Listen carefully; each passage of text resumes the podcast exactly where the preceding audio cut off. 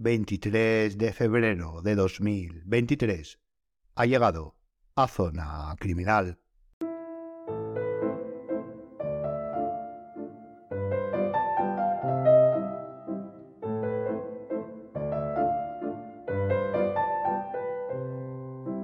Si en el episodio anterior hablamos y expusimos el concepto de identificación y vimos algunos sistemas totales Hoy ya nos vamos a centrar más en la catalogación por tipología respecto al origen de los mismos.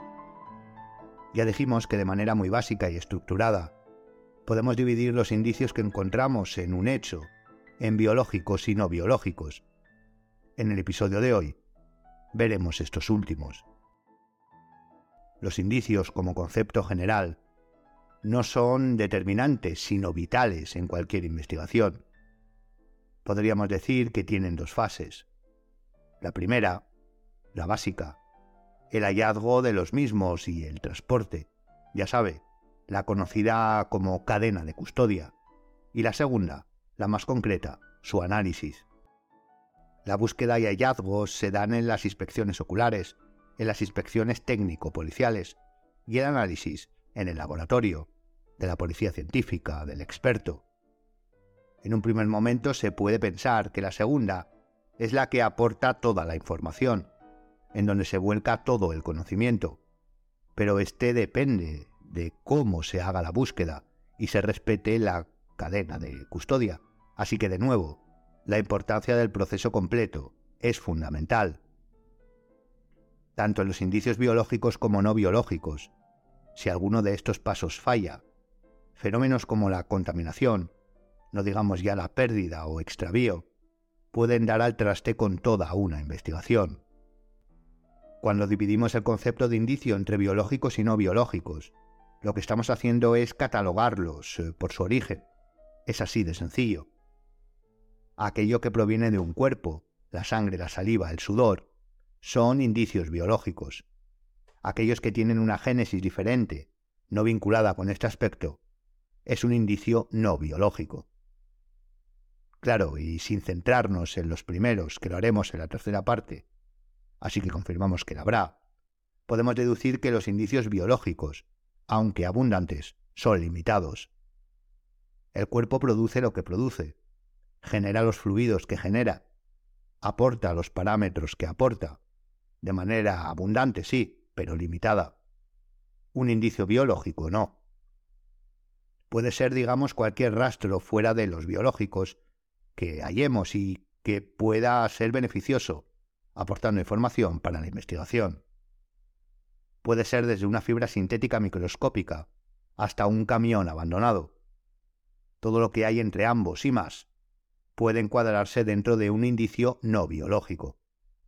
Obviamente, como acabamos de decir, no solo no podemos abarcar todos los supuestos indicios, por lo que nos centraremos en aquellos que con más asiduidad y o que más información nos pueden aportar, exponiendo los no vistos hasta ahora.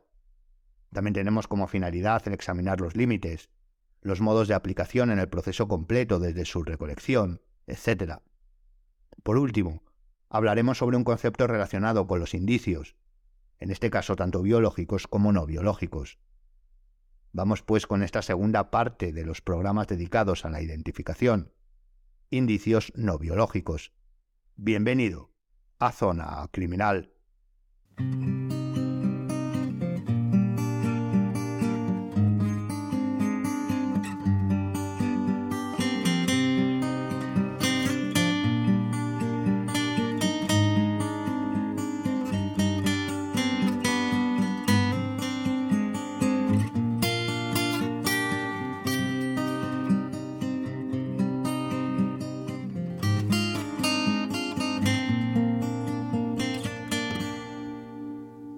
Los indicios no biológicos más conocidos, y aquí volvemos a encontrarnos en el mundo del entretenimiento cinematográfico y novelesco como mayor fuente de difusión, es lo que podríamos denominar el estudio de las fibras. Cuando hablamos de fibras, la gama de posibles objetos de análisis es tremendamente amplia. Básicamente recoge cualquier material, normalmente fragmentos de este, de carácter textil, ya sea natural o sintético. Sí, Si fuese material textil natural, de plantas o animales, podríamos decir que se trata de origen biológico, pero el concepto fibra se encuadra dentro de los no biológicos. Este indicio tiene una particularidad y es que, cuando se presenta, como decimos, en fragmentos minúsculos, imagine un trozo de cuerda con la que se ha atado a la víctima y, este, y esta es desprendida por sus movimientos, tiene la capacidad de ser transferida, pasando de un cuerpo a otro, de un lugar a otro. Y esto, que normalmente se da a los indicios biológicos, saliva, sangre, todo lo que es líquido se transfiere de manera más rápida y sencilla, las fibras también lo hacen. De hecho, la dificultad que tiene el concepto de transferencia con la fibra es su posible error de interpretación. No por hallar una en dos lugares distintos deben ser la misma o son producto de la transferencia. Existen muchas otras más eh, posibilidades. Así que en estos casos anulemos la interpretación y concluyamos tras el análisis. Pero las fibras no proceden solo, como podemos pensar, de la ropa o de las cuerdas. También se dan, por ejemplo, en el análisis de obras de arte que las presentan, normalmente las pictóricas, pero también, por ejemplo, tapices. Los lienzos se componen de fibras. Lo importante siempre, sea en la investigación de un secuestro donde se han localizado fibras que pueden provenir de ataduras, o el análisis de una obra de arte, es obtener el máximo de información y datos acerca de esta, para poder correlacionarlo con una escena, una identificación de víctima o victimario. La búsqueda de fibras, su dificultad, se encuentra en relación a la forma, tamaño y lugar de depósito de estas. No es lo mismo localizar en una escena un trozo de cuerda marrón de medio metro sobre un fondo blanco en el suelo, que un pelo de un abrigo sintético de color marrón detrás de un sofá. Para ello, debemos utilizar instrumental adecuado, y para la búsqueda la iluminación es vital. Fuera de que algunas fibras tengan respuestas lumínicas distintas, reaccionen a ciertas longitudes de onda, por ejemplo a la luz de Booth, a la luz ultravioleta, de manera general, sobre la fuente lumínica, sobre todo para las fibras más pequeñas, es recomendable utilizar la luz rasante. Así, estas son más proclives a un mínimo contraste con el fondo, aún, si quiere, mayor brillo. A la hora de obtenerlas, una vez halladas, dependiendo de las características eh, de depósito, se utilizarán distintos métodos desde las típicas pinzas que conocemos, aunque nosotros siempre recomendamos sean de plástico, hasta un cepillo, sobre todo para fibras de origen animal, también humano cuando sea biológico, pasando por cintas adhesivas cuando la extracción lo requiera, o un simple entrecomillado aspirado, con sistema de filtración, por supuesto. Existen situaciones en las que estos métodos simples de extracción no sirven para separar las fibras de su soporte. Por ejemplo, en cadáveres descompuestos o situación de unión de fibras y soportes en superficies quemadas, en donde debe, en donde debe perdón, ser extraído el objeto de estudio, la fibra, junto con el soporte en la superficie mínima requerida de este último. Una vez concluida la búsqueda y hallazgo, el análisis microscópico es el primer paso para analizar su, morfología y especificaciones, y en algunos casos incluso identificarla. A partir de aquí el análisis pasa de ser descriptivo a significante, es decir, buscando datos sustanciales de composición, sobre todo a través de análisis químicos, realizando ensayos de disolución, exposición a distintas fuentes de calor, etc. Además de ello, el estudio físico nos ayuda, por ejemplo, mediante la cromatografía, a estudiar aspectos como los pigmentos, sobre todo en obras de arte, pero no solo. Tengamos en cuenta que estos los colores utilizados en el arte, en las obras, tienen una composición química y esta está patentada y si son antiguos, muy antiguos, conoceremos la mezcla, por lo que será más fácil localizar la época, no del cuadro, sino de la pintura que quedó en esa fibra. Seamos certeros con la conclusión. Este indicio, las fibras, nos llevaría a otro que muchas veces se considera indisoluble de estas, pero no. Como acabamos de ver, el estudio de la pintura siempre se relaciona con el arte, los grafitis, incluso si quiere, con la pericia caligráfica. Pero la pintura no siempre está vinculada con estas disciplinas. Piense todo aquello que está pintado a su alrededor, paredes, muros. Si la pintura también puede transferirse, además esta capacidad, a diferencia de las fibras que suelen ser más, más volátiles, nos puede hablar del estado de de la pintura y de su calidad. Es más fácil mancharse cuando está aún húmeda, recién impregnado el soporte, que cuando está ya seca. Si se transfiere pintura seca, nos hablará de la calidad y probablemente de la forma, violenta, de transferencia. El análisis forense sigue el mismo esquema. En este caso la composición nos dará un color exacto y probablemente una marca, una información vital para ir obteniendo nuevos datos identificativos. Eso sí, al igual que con las fibras y con todos los indicios biológicos, eh, perdón, no biológicos que veamos, su existencia debe estudiarse ampliamente. Su situación o posición no es conclusión de nada sin más datos. De hecho, en 1999 el propio FBI publicó un trabajo sobre análisis de materiales centrado en la pintura, para que pueda ver la importancia que tienen parámetros que podemos considerar fuera del estudio forense, banales.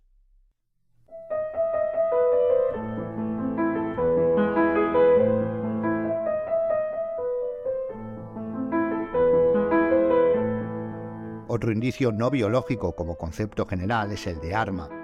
Cuidado, no como soporte de restos biológicos, por ejemplo un cuchillo con restos de sangre, sino como constructo por sí mismo, como indicio no biológico propio.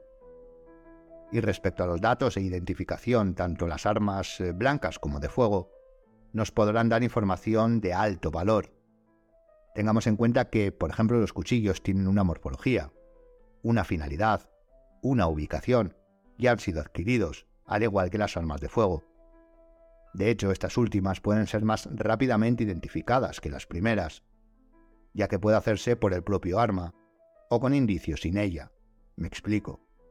Un cuchillo debemos tenerlo previo hallazgo y analizarlo para conocer si se ha utilizado, si presenta indicios biológicos, por ejemplo sangre, saber qué tipo es, de cocina, de caza, y así ir obteniendo datos.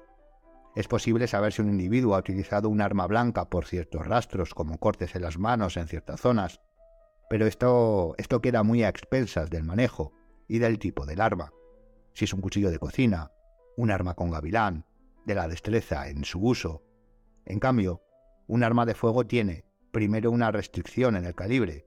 No cualquier proyectil se dispara con cualquier arma. Segundo, una identificación propia un número de serie, además de marca, etc. Y tercero, por supuesto, trazas identificadoras que plasma tanto en el proyectil como en la vaina. De ahí la capacidad de analizar proyectiles dubitados e indubitados e individualizar el resultado. De esto ya hemos hablado en el programa dedicado a la balística forense, que le animamos a escuchar si no lo ha hecho. Esto que acabamos de decir se da cuando tenemos acceso al arma y al proyectil. Es obvio que los victimarios también saben, tienen información sobre estos parámetros e intentan, cuando no quieren que se identifique el arma, borrar los mayores datos posibles, por ejemplo el número de serie, y modificar esas microtrazas eh, mediante el raspado del cañón. Pero más dificultades, gracias a la ciencia forense, al revelado químico y distintas técnicas en el primer caso, y el estudio geométrico de las trazas mediante microscopía en el segundo, pueden ser salvadas. Por supuesto, existen situaciones de mayor complejidad, como simplemente no hallar el arma o que ésta haya sido destruida. Pero aún así, tenemos la posibilidad de poder, de nuevo, tener datos indiciarios de su utilización, mediante el estudio de los residuos de disparo, principalmente plomo, bario y antimonio.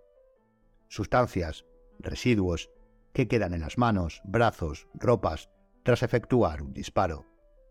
De hecho, este ejemplo, el de residuos, es con el que más claridad se observa la cautela y límites que debemos tomar en consideración. ¿Significa que cuando la prueba de residuos es positiva, ese sujeto ha disparado un arma y podemos saber cuál ha sido? Indudablemente no. Lo que indica la prueba de residuos es que estos, que se encuentran en los restos depositados de un disparo, también los tiene el sujeto analizado. Por supuesto, la importancia de estos radicará en el resto de indicios que indiquen si ha podido ser utilizada un arma o no, pero con esta prueba solo concluimos la presencia en las zonas analizadas de estos residuos. No podemos, no podemos identificar un arma por estos restos, pero claro, es un indicio importante en el estudio de un hecho que ha intervenido en el que ha intervenido un arma de fuego. Pero como decimos, debemos ceñirnos a la información objetiva y fría que nos aportan nunca a la interpretación. Dentro de las armas podríamos considerar el análisis de explosivos. Estos, aunque en un hecho criminógeno suelen utilizarse con un objetivo normalmente, digamos, parecido al de las armas, su estudio forense presenta particularidades, especificaciones técnicas que requieren una formación concreta. Todos conocemos la especialización dentro de los cuerpos y fuerzas de seguridad del Estado, de agentes y unidades dedicadas en exclusiva al estudio de explosivos. En este caso podríamos hacer un paralelismo con las armas de fuego, puesto que el estudio se centra en el análisis de, por ejemplo, la bomba, digamos el armazón, el explosivo, y los residuos tras la explosión, así como por supuesto los efectos eh, terminales o no producidos. La diferencia es que aquí, sobre todo en el primer caso, el estudio del material, de lo que sería el arma y la bomba específicamente, esta última no estará ni mucho menos intacta. Deberá ser reconstruida paso a paso, tras la búsqueda y hallazgo de todos o la mayor parte de los componentes.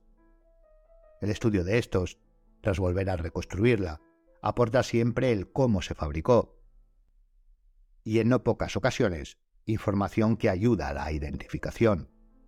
Por ejemplo, en bombas caseras, con el ánimo de no levantar sospechas, los victimarios compran aquí y allá lo necesario, y tanta compra, en tan diferentes lugares y también en diferentes tiempos, deja rastro. De ahí la importancia de la reconstrucción. El siguiente paso es el análisis de los residuos, que en este caso, y dependiendo de multitud de factores, pueden ser sólidos, líquidos e incluso gaseosos. Para ello se recurre de nuevo al estudio químico de estos con el fin de obtener una composición. En el análisis de explosivos, además por supuesto de lo expuesto, existe un arma para su investigación, que probablemente sea en cuanto a la relación fiabilidad y rapidez la mejor de todas, y no es otra que la nariz canina. Efectivamente, los K9, los perros adiestrados, suelen ser utilizados en una explosión en multitud de tareas, y una de ellas es la búsqueda de indicios sobre la propagación, el punto exacto donde se dio o comenzó, por ejemplo, un incendio y o explosión, y esto suele darse gracias a la búsqueda por parte del perro, y obviamente de utilización por parte del delincuente, de sustancias acelerantes, que para el cánido entrenado es un olor inconfundible, o mejor dicho, olores inconfundibles. Estas sustancias podríamos considerarlas un indicio no biológico específico, que se da sobre todo en incendios.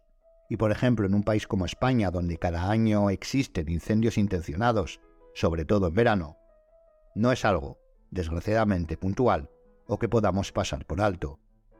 En este caso, en su estudio, gracias a los acelerantes podemos dar luz a la primera e importante pregunta que un investigador se hace a la hora de comenzar eh, su trabajo o un trabajo de este tipo, es decir, si ha sido intencionado o no, accidental o provocado. Para esto debemos analizar el punto de origen o los puntos en plural, sobre todo en esta última posibilidad la cosa se torna hacia la provocación del hecho, y también la presencia de acelerantes que son detectados por los perros, productos inflamables, perdón, etc., pues los indicios se van sumando en contra de la accidentalidad. En un incendio deben analizarse todos los demás vestigios que se dan también, objetos quemados, por supuesto víctimas y cadáveres, etc. Una vez pasado, e incluso habiendo ya trabajado los perros, los análisis se hacen en el laboratorio. Otro indicio no biológico muy unido con estos anteriores del arma, los incendios y las explosiones son las superficies, sobre todo respecto a los efectos terminales de estas primeras. Efectivamente, los indicios respecto al soporte como el metal, la madera, el vidrio, etc., aportan gran cantidad de información. Por ejemplo, el estudio de un impacto en una pared de un disparo por arma de fuego nos puede aportar datos sobre el ángulo de disparo, información de la trayectoria, en un incendio la morfología de las trazas de quemaduras en las paredes, etc. Es tremendamente importante Simplemente pensemos qué fácil es, sobre todo en un acto violento y caótico, que parte de los hechos queden plasmados en una superficie. Un apuñalamiento, un disparo en una pared dejando un patrón de sangre, un impacto contra un vidrio.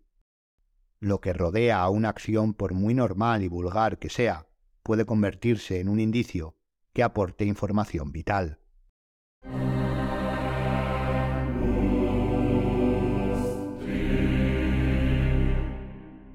Otro indicio que sin duda es tremendamente importante cuando se verifica su presencia es el análisis de sustancias, drogas ilegales, medicamentos legales, etc. Pero no solo eso, sino también indicios de alimentos y otras sustancias que pueden ser determinantes para la identificación dentro de los objetos no biológicos. En este caso, hablando de estos, nos vendrá a la cabeza la toxicología forense, sobre todo en el caso de tomarlos como indicios biológicos ya dentro del cuerpo humano. Normalmente los estudios de estos indicios no biológicos están estrechamente vinculados con los biológicos, porque siempre pensamos en que estas sustancias, estos indicios, los encontraremos en el cuerpo de la víctima o victimario. Pero no tiene por qué ser así. Pueden ser hallados en su blister sustancias no conocidas, medicamentos, drogas, de manera física en la inspección y luego estudiadas en el laboratorio aunque también es cierto que probablemente se comparen con muestras, en este caso sí biológicas, para establecer su uso, etc. Pero la presencia de uno físicamente y otro fisiológicamente no demuestra por sí mismo que se haya consumido del primero, pero sí la presencia de la sustancia, claro está. Así que en este caso, lo importante es conocer que estas no son únicamente un indicio que se estudia en relación o cuando está dentro del cuerpo, sino que su análisis eh, como indicio no biológico puede aportar información de gran relevancia. Por ejemplo, si se observan medicamentos totalmente legales, podremos saber dónde se compraron, qué profesional en su caso los prescribió, etc. Estos serían a grandes rasgos y siendo escuetos los indicios no biológicos más reconocibles. Por supuesto, y como decíamos al principio, existen una multitud de ellos, desde los propios documentos ya nombrados en el programa de la semana pasada y anteriores, los propios vehículos y, por ejemplo, las pisadas encontradas en una escena analizada. Y con esto, con este ejemplo, deseo concluir y explicar el concepto que comentaba en los primeros minutos en la introducción. En el programa de hoy hemos hablado sobre el término transferencia. Esta puede tener varias formas, que también comentábamos cuando hablábamos en el programa del estudio de patrones de sangre, pero básicamente es la capacidad de transmitir la cualidad de un objeto a otro.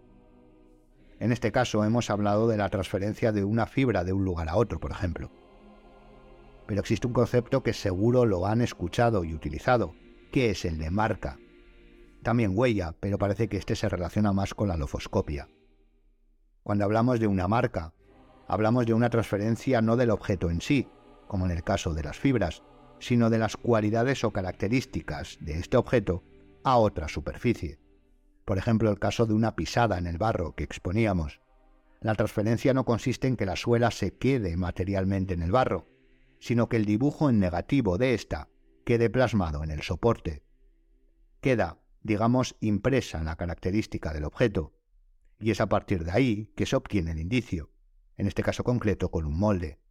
Y después se compara con los distintos modelos de zapatillas para obtener marca, número de pie y poder ir aportando información identificativa cada vez más precisa.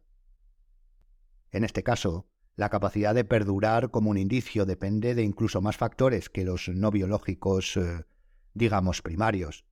Aquí, aspectos como el soporte son esenciales para la supervivencia de éste. Es cierto que los primeros también, pero la transferencia característica requiere que estos tengan cualidades especiales concretas, que muchas veces son inestables o volátiles. Siguiendo con el ejemplo en cuanto al barro para que el dibujo de una suela se impregne, debe permanecer tal y como estaba cuando se realizó la pisada, pero no solo sin tocar, sino sin cambiar nada del contexto. Es decir, que no llueva, que no sople el viento, y por supuesto que no pase ni nada ni nadie por encima, y que tampoco transcurra mucho tiempo, lo cual es complicado, ya sabemos. Pero lo importante, para concluir, es conocer que estos indicios pueden ser directos o por transferencia característica, es decir, sin el objeto, pero sí su información singular. Por supuesto, y como repetimos y repetiremos, debemos tener en cuenta que estos son indicios y no explicaciones totales del hecho. No son axiomas que dan respuesta a todas las preguntas. Los indicios deben sumarse y significarse. previo estudio y análisis minucioso para ir obteniendo de manera empírica respuestas eh, a interrogantes de la investigación. No lo olvide. Y hasta aquí el programa de hoy. Le dejamos las referencias y bibliografía para ampliar el tema en la descripción. No me queda más que animarle a seguirnos en el Instagram del podcast y en las redes sociales del Instituto Europeo de Ciencias Forenses y Seguridad, desde donde elaboramos y grabamos el programa. Gracias por escucharme y hasta la siguiente, Zona Criminal.